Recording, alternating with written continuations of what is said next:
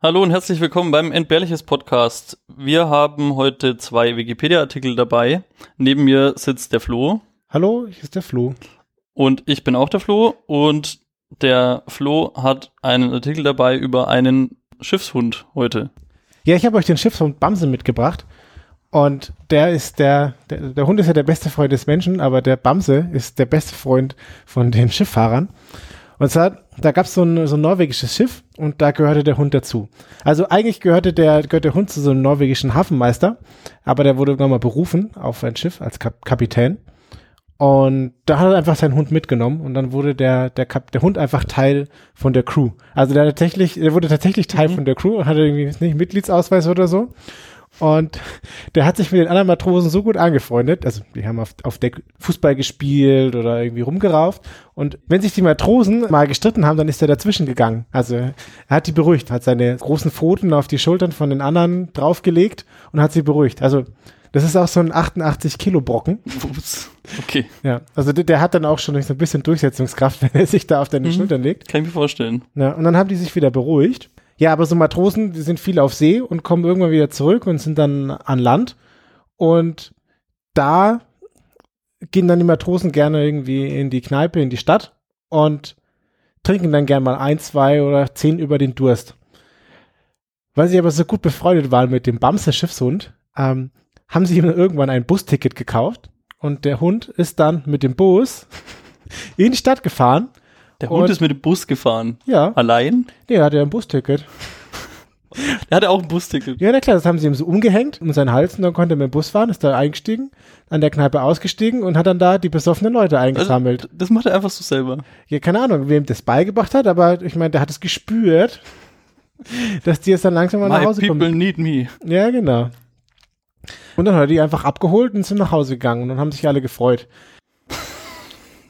absurd. Stell dir vor, da hält so ein Bus vor der Tür und dann steigt dann ein, ein 88 Kilo Hund aus, aus, aus, so einer, aus so einem Bus. Ja, okay, wir müssen jetzt heim. Gary. Bamse ist da. Das ja, aber also die, den Gerüchten zu folgen, hat ist er noch ein bisschen abgechillt. Also hat er ein Bier getrunken und so. Also, der war ja der, der quasi Teil von, von dieser Crew.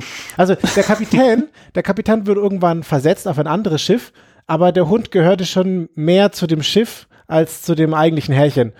Und deswegen haben sich die, die Crew dafür eingesetzt, dass der Hund auf dem einzelnen Schiff bleibt. Mhm. Und der gehört ja dazu. Ja, und wenn er die dann abgeholt hat, oder wenn, wenn dann nachts irgendwie Leute besoffen waren, oder es gab zum Beispiel mal einmal, einmal den Vorfall, da wurde ein Matrose angegriffen von einem anderen mit einem Messer und ist der Hund einfach dazwischen gegangen und hat mit seinen 88 Kilo einfach den Angreifer ins Hafenbecken geschubst. Ja, da hätte ich auch so gern so einen Hund dabei. Ja, genau, das ist richtig praktisch. Aber was war das eigentlich für ein Schiff? War das ein Kriegsschiff oder? Oder, oder das ist ein Handelsschiff? Ja, das war so ein, gibt so ein Minensuchschiff. Ah, okay. Mit dem sind sie durch die Gegend gefahren.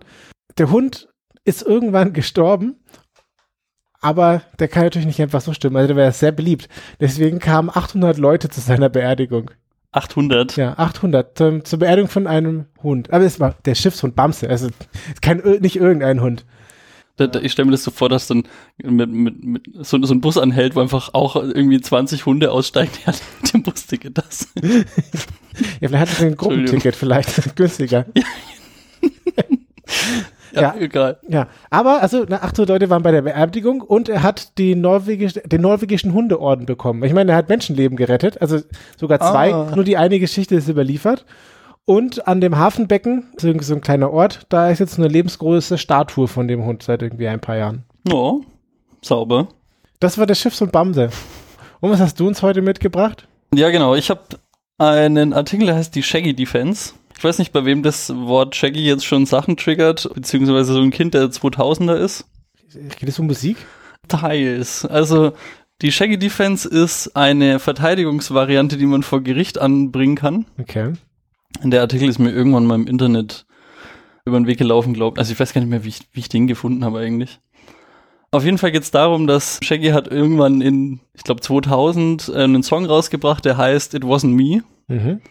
Und die mhm. Shaggy Defense wird, ja, ich weiß gar nicht, das hat irgendwie einen Journalist geprägt, diesen, diesen Ausdruck. Als R. R. Kelly 2002 beschuldigt worden ist, Geschlechtsverkehr mit einer Minderjährigen zu haben. Das ist eigentlich auch ein gutes Einstiegsthema für eine erste Episode.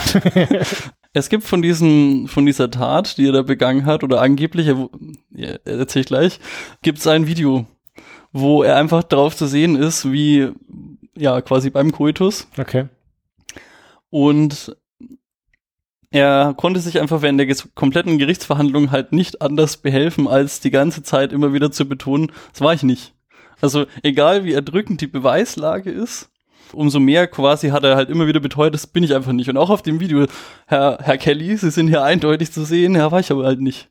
Und äh, diese Methodik ist dann einfach, hat irgendwie die Geschworenen oder die Jury halt in dem Fall, die waren irgendwie haben sie sich so machtlos gefühlt, weil einfach immer wieder dieses, die, dieses permanente Bezeugen der eigenen Unschuld oder halt ich bin dann nicht mal zu sehen auf dem Video, hat dann die Jury so verunsichert, dass er im Endeffekt nicht verurteilt worden krass. ist, hat auch noch funktioniert. Ich Also hätte gedacht, dass die dann eher wütend werden oder so. ja, wäre ich auch. Ein ähm, offizieller ähm, Juror hat dann im Nachhinein im Interview nochmal gesagt, naja, ähm, im Endeffekt haben wir uns irgendwann darauf geeinigt, dass die aufgrund fehlender Beweise R. Kelly nicht als schuldig zu sprechen, ist ziemlich bescheuert. Und äh, da- dafür gibt's noch ein paar andere Fun Facts. Also es war ja nicht nur R. Kelly beteiligt an, an der Straftat sozusagen, sondern halt auch ein Mädchen, was mittlerweile fünf, äh, nee, doch 23 ist. Und dieses Mädchen hat tatsächlich dieselbe Strategie angewendet. Also sie hat auch während der kompletten Verhandlung gesagt, bin ich nicht, bin ich nicht. Okay. Äh, bin ich auch nicht auf dem Video zu sehen. Der Spaß ist, dass 15 Freunde und Verwandte, unter anderem die Eltern, bezeugt haben, dass sie das ist auf dem Video. okay. Hat aber trotzdem nichts gebracht. Und die Shaggy Defense wurde dann, also dieser Begriff wurde dann, weil das in den US-Medien halt so prägend war, öfters noch benutzt, beziehungsweise einfach vorgeworfen. Okay. Also der, der, wie sagt man da, Geschäftsführer von BP hat zum Beispiel bei dem Vorfall bei Deepwater Horizon, wo einfach alle Liter Öl ins Mhm. Meer geflossen sind, einfach gesagt, waren wir nicht. Sind wir nicht dran schuld, keine Ahnung. Ist einfach so passiert. Ja, das wird schon alles, irgendwer wird es gewesen sein, aber wir nicht. So. Okay.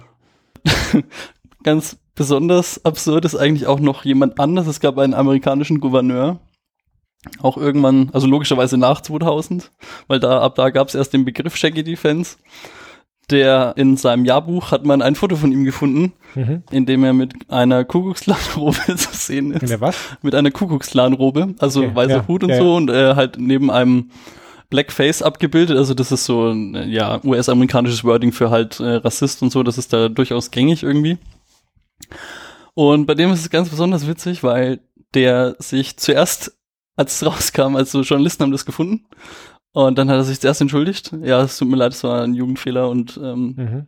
wollte ich nicht und äh, alles ganz schlimm und so. Und am nächsten Tag hat er dann angefangen, das bin ich überhaupt nicht. Ich habe nochmal drüber nachgedacht. Ich bin heute Nacht nochmal in mich gegangen und ähm, das bin ich nicht auf dem Foto. Da steht halt auch sein Name drunter in, in seinem Jahrbuch. Also irgendwie. Mir aber die letzten 20 Jahre nicht aufgefallen. Ja, aber also, naja, wie es in den USA halt manchmal ist, da kommen auch Leute mit sowas dann durch. Mhm. Ähm, solltest du mal vor Gericht landen, Flo, dann weißt du jetzt, wie es geht. Ja, ich weiß nicht. Ja. ja. spannend. Dankeschön. Ja, danke auch dir für die, für den, für den Schiffshund Bamse. Ja. Das war unsere erste Episode. Äh, vielen Dank fürs Zuhören. Wenn ihr uns Kommentare geben wollt, dann geht doch bitte auf unsere Webseite Podcast.entbehrlich.es. und wir freuen uns aufs nächste Mal. Vielen Dank und tschüss. Tschüss.